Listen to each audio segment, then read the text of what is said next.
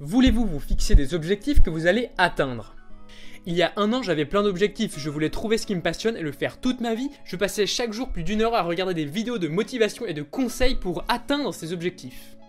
De ce que j'avais compris, il fallait faire des listes de choses à faire et planifier toutes ces actions pour réussir.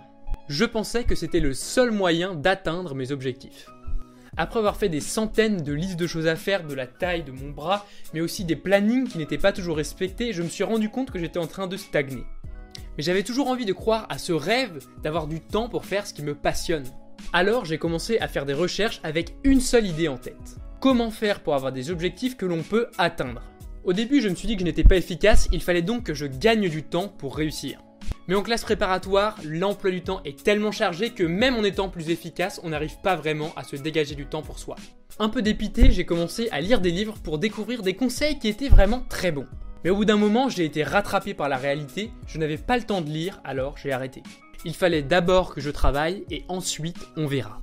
Quelques jours après avoir abandonné l'idée d'atteindre mes objectifs, je suis tombé sur une vidéo Comment atteindre ses objectifs. Sans grande conviction, j'ai cliqué dessus, mais cette fois ce n'était pas les to-do list ou les listes de choses à faire qui étaient à l'honneur.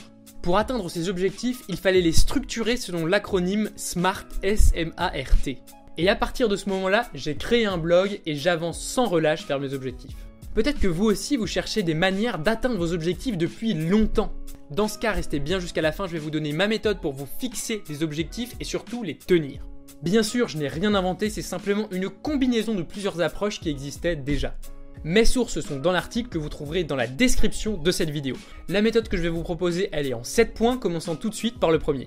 Le premier point, c'est de définir votre ambition. Avant même de définir votre objectif dans un domaine précis, il faut définir votre grande ambition dans ce domaine.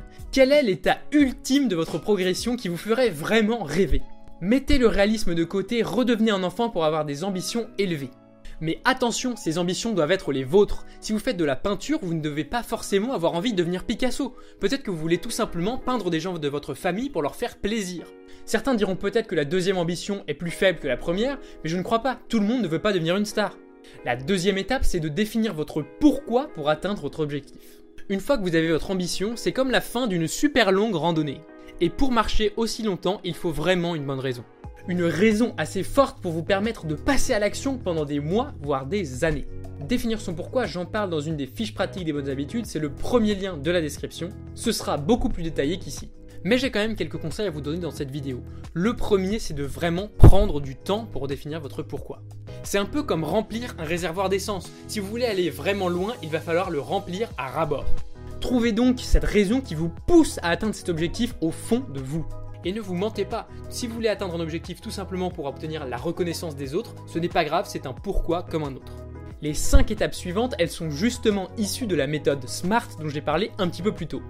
Elle est reconnue pour être très efficace pour atteindre ses objectifs, cependant avec les éléments que je vous ai donnés juste avant, son efficacité est encore décuplée. Ça a notamment été souligné par un groupe de scientifiques dans une revue de management américaine en 2011. Passons maintenant aux étapes de la méthode SMART, c'est un acronyme, on va donc commencer par le S de spécifique il n'y a rien de pire qu'un objectif mal défini. C'est comme être au tir à l'arc et ne pas voir sa cible, on ne peut pas réussir. Alors l'objectif ambitieux que vous avez défini à la toute première étape, est-il assez précis? Si vous en parlez avec vos amis, vont-ils comprendre ce que vous voulez faire? Imaginons que vous vouliez vous mettre à la pêche. Tout simplement dire je vais commencer la pêche n'est pas suffisant. Allez-vous pêcher en mer ou en rivière? Allez-vous pêcher à la ligne ou avec un chalutier? Allez-vous pêcher des petits ou des gros poissons? Bon, je n'y connais rien à la pêche, mais je pense que vous avez compris le principe non seulement votre objectif doit être clair, mais aussi les méthodes pour y arriver. Peut-être qu'à ce stade, si vous êtes un pêcheur débutant, vous ne savez pas encore assez pour connaître les méthodes qui vous permettent de parvenir à vos fins. Ce n'est pas grave, mais vous avez sûrement déjà une idée de ce que vous allez devoir faire. Maintenant, voici les questions à vous poser pour être assez spécifique. Quel est l'objectif? Avec qui vais-je le réaliser? Où vais-je le réaliser? Passons maintenant à la lettre suivante, c'est le M de mesurable. C'est bien maintenant, on a notre objectif, mais comment savoir si on a progressé? Et comment savoir quand on aura atteint notre objectif? Le tout est de trouver un indicateur simple à mesurer pour savoir si on a progressé ou pas. Par exemple, le nombre de poissons que vous avez pêchés dans une heure ou encore la taille de ces poissons. Bien souvent, il y a plusieurs manières de mesurer vos progrès pour un même objectif. Choisissez simplement la plus simple, celle qui vous parle le plus. Si vous avez décidé de vous mettre à la course à pied, pourquoi ne pas utiliser le nombre de kilomètres ou encore le temps que vous passez à courir? Voyons maintenant les questions à se poser pour savoir si votre objectif est mesurable. Comment savoir quand j'aurai atteint mon objectif? Et comment mesurer mes progrès? Lettre suivante, le A de atteignable. Vous vous dites peut-être que c'est incompatible avec la première étape qui, je vous le rappelle, visait à avoir un grand rêve, une grande ambition très élevée. Mais en fait, ça ne l'est pas du tout. Pour rendre une grande ambition atteignable, pourquoi pas l'étaler un petit peu plus dans le temps? Ou alors la découper en petits pas, en petits objectifs intermédiaires. J'en parle aussi dans les fiches pratiques des bonnes habitudes, mais je vais vous faire un résumé très rapide. L'idée est simplement que votre grande ambition ressemble à une immense falaise. Elle semble inatteignable et au départ ça fait peur. Mais pour l'atteindre, il faut creuser des marches, creuser un petit escalier dans cette falaise. Comme ça, marche par marche, pas à pas, vous allez grimper et au bout d'un moment, vous serez tout en haut. C'est la manière la plus douce et la plus rapide pour arriver au sommet. Pour savoir si votre objectif est atteignable, il y a cette fois pas mal de questions à se poser. La première, comment puis-je atteindre cet objectif? En combien d'étapes puis-je le découper? En combien de sous-étapes puis-je encore découper mes étapes pour les rendre encore plus petites? Vous l'avez compris, vous découpez tout ça au maximum pour que les marches soient plus petites et plus faciles à grimper. Ai-je les ressources nécessaires pour atteindre les premières étapes? Sinon, comment obtenir ces ressources? Et enfin, question fondamentale, ai-je le temps dans mes semaines pour caser ce nouvel objectif? Passons maintenant au R de relevant qui veut dire pertinent en français. Ça rejoint le pourquoi dont j'ai parlé au début de la vidéo. Votre objectif a-t-il une utilité pour vous, pour les autres? Et là, c'est le moment d'être vraiment précis. Par exemple, quand j'ai créé ce blog, je me suis demandé mais qu'est-ce que j'allais bien pouvoir vous apporter?